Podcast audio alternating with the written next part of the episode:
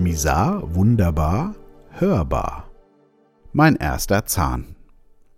Wer erinnert sich noch an dieses wundervoll schmerzliche Ereignis des ersten Zahnes?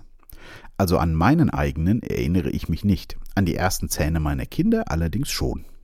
Das ein oder andere nächtliche Geschrei, da die kleinen Biester, ich meine die Zähne, sich den Weg durch das Zahnfleisch ins Freie kämpfen. Und natürlich der neugierige Blick der Eltern, wenn das Weiße mehr und mehr unter dem Rosa-Rot sichtbar wird. Der menschliche Körper bleibt mit all seinen Facetten von der Geburt bis zum Tod wirklich ein Wunder. Kommen wir von diesem ersten Zahn, der das Licht der Welt erblickt, zu dem ersten Zahn, der nach jahrelangen treuen Diensten seinen Körper verlässt. So erging es mir letzten Dienstag. Die Milchzähne lasse ich jetzt mal außen vor und die Weisheitszähne auch. Nach knapp 40 Jahren im Dienst verabschiedete sich mein erster Zahn. Allerdings nicht freiwillig, sondern er wurde gezogen. Ob es die richtige Entscheidung war, keine Ahnung. Aber ein paar mehr Details. Meine Zähne sind in wirklich sehr gutem Zustand, obwohl ich nicht gerade ein übertriebener Zahnhygieniker bin. Im Gegenteil, die ersten 25 bis 30 Jahre meines Lebens habe ich eher rudimentär gepflegt. Einmal am Tag die Zähne putzen war da die Regel. Natürlich habe ich regelmäßig den Zustand der Kauleiste checken lassen und es war immer alles in Ordnung, bis auf, wie sagte mein Zahnarzt vor Jahrzehnten einmal so schön, Ihre Zähne sind in Ordnung, aber das Zahnfleisch muss raus. Mit anderen Worten, Parodontitis. Die hielt sich aber immer sehr in Grenzen, so dass ich mit regelmäßiger Pflege, ab da wurde ich etwas umsichtiger, keine Probleme hatte. Bis heute, mit meinen fast 49 Jahren, habe ich noch kein einziges Loch wurde nie gebohrt, geschliffen, gefüllt oder gezogen. Lediglich die Weisheitszähne, die damals quer im Kiefer lagen, wurden ambulant entfernt. Da war ich so um die 20 Jahre alt. Das Schlimmste seitdem war eigentlich immer nur die professionelle Zahnreinigung, die ja nun wirklich ein Klacks ist. Das war bis vor circa drei Monaten so. Da fing es so langsam an, dass mein hinterer Backenzahn kälteempfindlich wurde. Zunächst nichts dabei gedacht, habe ich gut geputzt, Zahnseide benutzt und ab und zu gespült. Leider wurde es nicht besser und mit der Zeit wurde er auch noch druckempfindlich.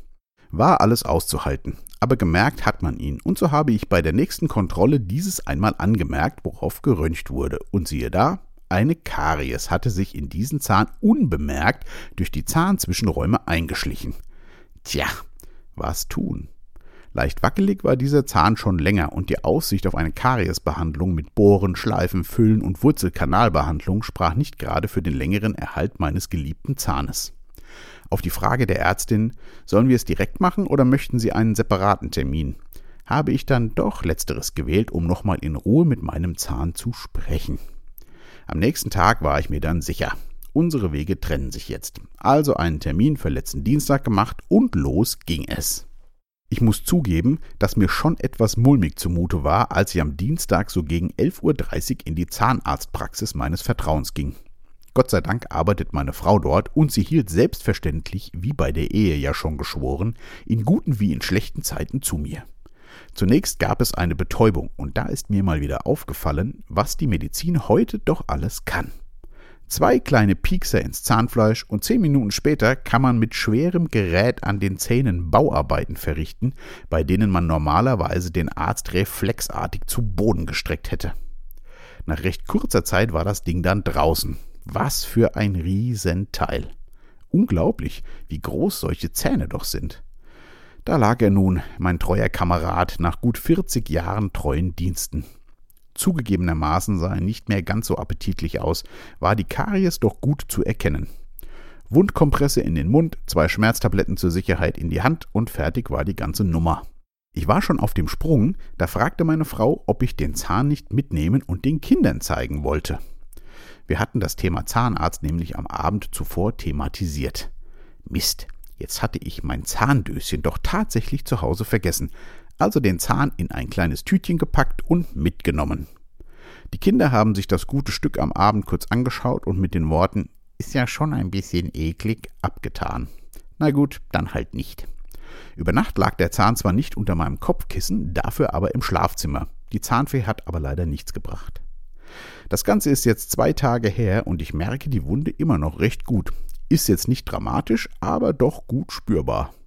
Die zwei Schmerztabletten habe ich jeweils für die letzten beiden Nächte geopfert. Mal sehen, ob ich heute Nacht noch einmal eine nehme. Irgendwie ist es schon ein komisches Gefühl, den ersten Zahn jetzt verloren zu haben. Gefühlt ist das der Anfang vom Verfall. Ich weiß, medizinisch begann der schon früher, aber jetzt wird es das erste Mal deutlich fühl- und sichtbar. Den Zahn habe ich übrigens aktuell noch bei mir in der Hosentasche. Ich habe es noch nicht übers Herz gebracht, ihn wegzuwerfen.